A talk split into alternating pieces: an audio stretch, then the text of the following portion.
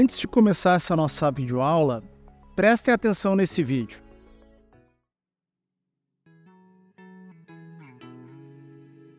Our hope is that our IDOers have all the information they need to know about the who we are, the how we are, and the why we are so that they can start breaking all the rules.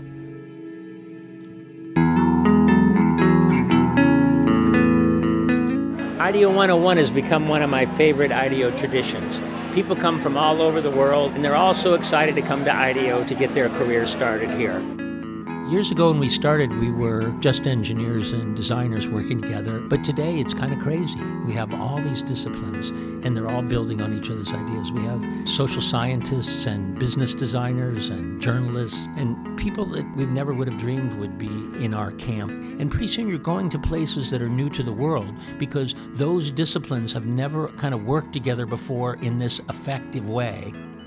Each individual is coming from a totally unique place. They have their own passions and purpose and expertise. How do we help them find alignment with IDEO's purpose in order to activate them to do the very best work of their lives? IDEO 101 is an opportunity for IDOers from all over the world to gather and have answers to their questions that are going to make them significantly more successful in their own personal journeys at IDEO. It's one thing to rush into an incredibly creative challenge.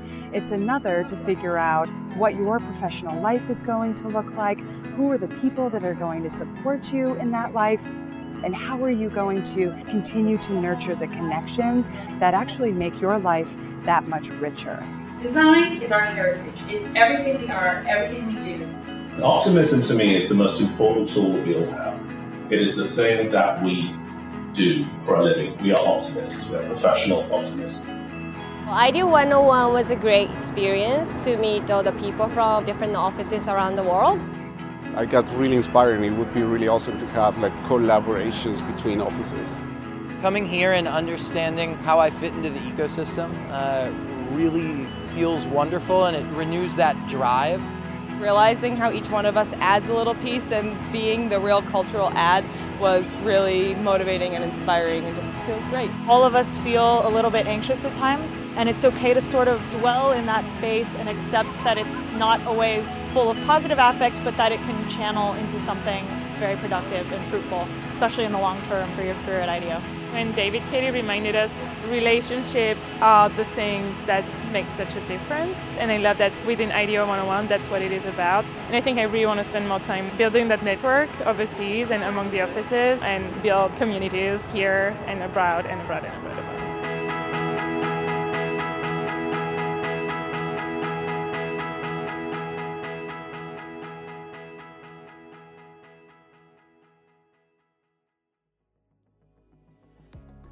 Legal esse vídeo, né, pessoal? A IDEO é uma empresa referência e uma das organizações que, na minha visão, inventaram a forma contemporânea de se trabalhar. Nesse vídeo, vocês puderam sentir um pouco do que é vivido e praticado na IDEO.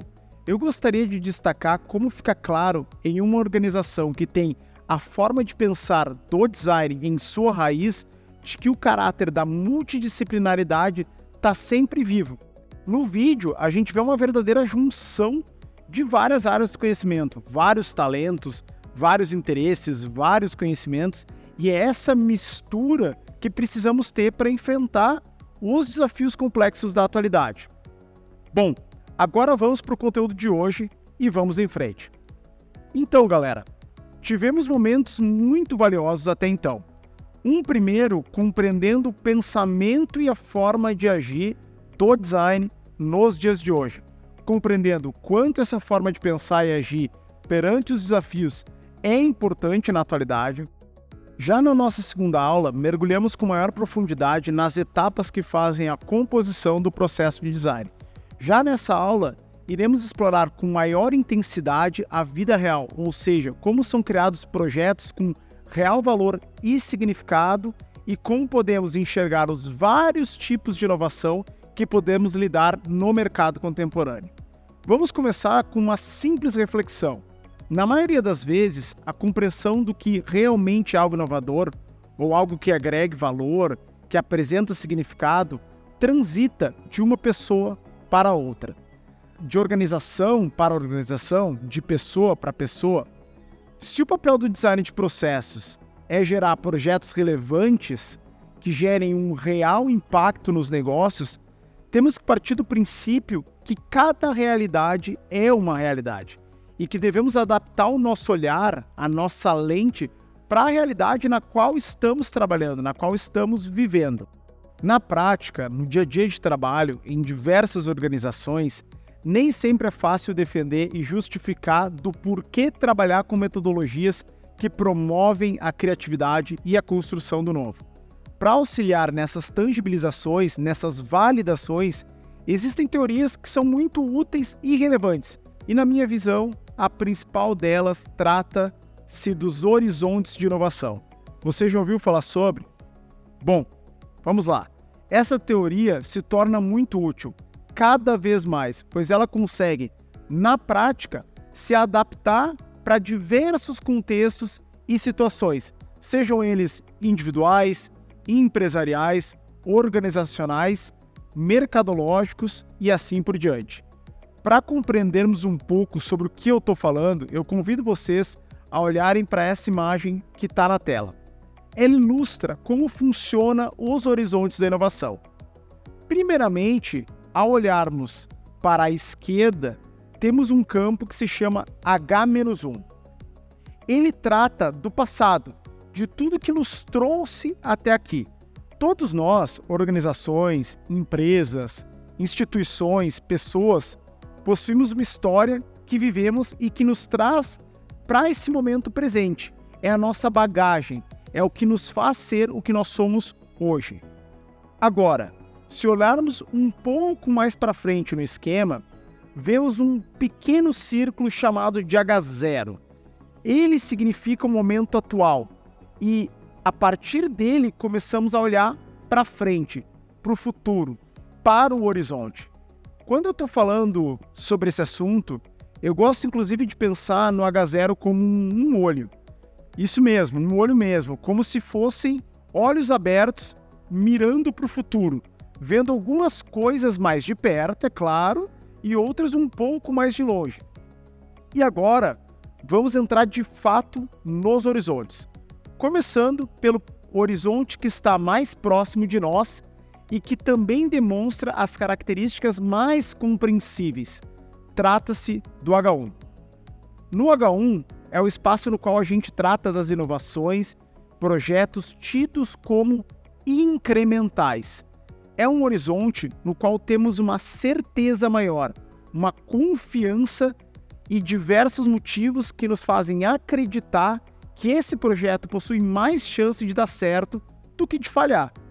Porém, por mais que tenhamos mais certeza, nosso grau de oportunidade e disrupção, tanto do ponto de vista de clientes e mercado, como de produtos e serviços, é menor em relação aos demais horizontes. Isso se torna bastante perceptível ao vermos o esquema na tela. Eu sempre gosto de trazer como exemplo para o H1 o caso de uma empresa que não tem um e-commerce indo fazer um e-commerce. É uma inovação para o contexto daquela empresa, sem dúvida, mas trata-se de uma modalidade de compra na qual o consumidor já está totalmente aculturado. E também existem diversas plataformas disponíveis no mercado, como por exemplo Vtex, Shopify, Oracle Commerce, entre outras. Ela é uma inovação para o contexto daquela empresa, tendo em vista que ela ainda não possui, que ela ainda não tinha um e-commerce. Porém, é uma inovação que tem muito mais chance de dar certo. Ela tem um grau de risco, um grau de ousadia muito menor.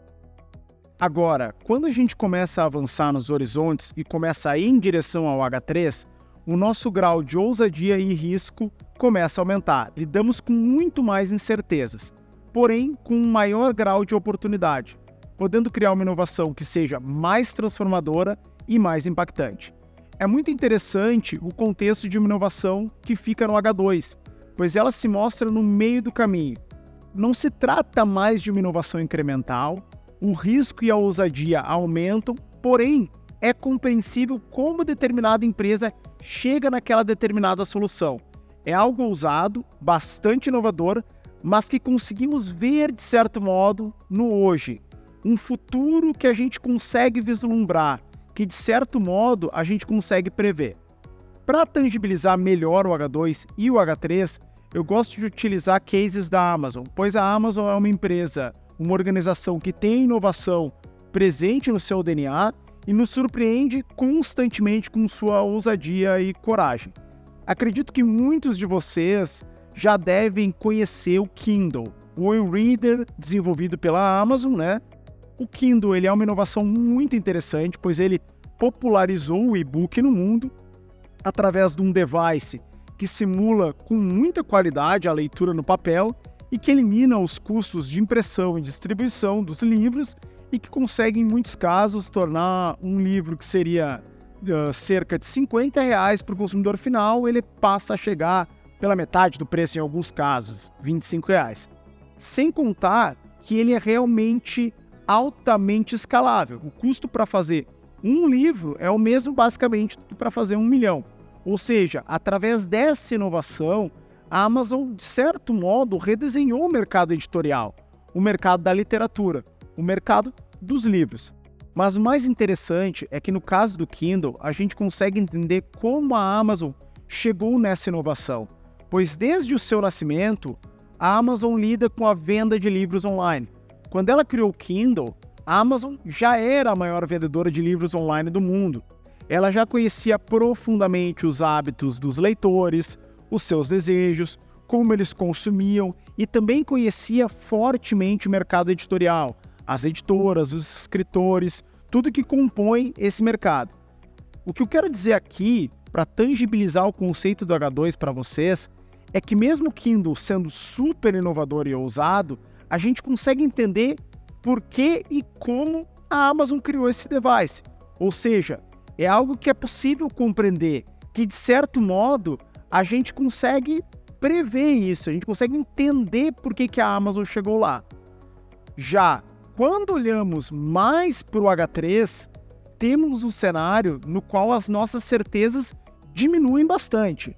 Aumentamos de forma significativa o nosso risco e o nosso grau de incerteza. E, claro, a nossa ousadia aumenta muito.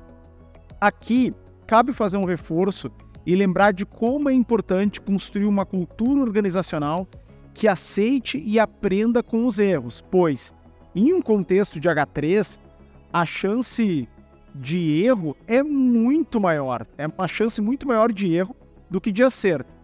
Porém, se ocorrer um êxito no H3, podemos ter uma inovação completamente transformadora, que pode abrir um universo de possibilidades, tanto de mercado e clientes quanto de produtos e serviços.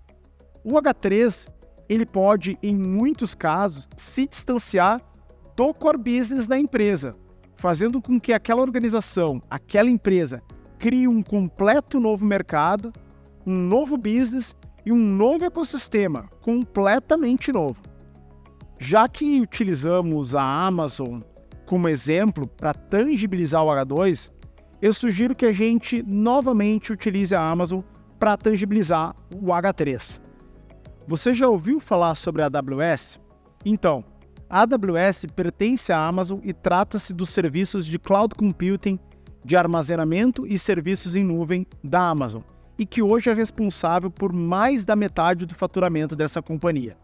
Aí a gente começa a refletir e percebe que a maior empresa de varejo do mundo, a Amazon, faz a maior parte da sua receita através da venda de serviços de cloud computing e não da venda de produtos em varejo.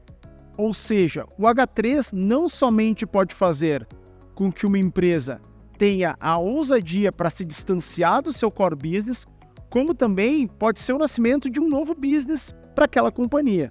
Um novo core business, inclusive.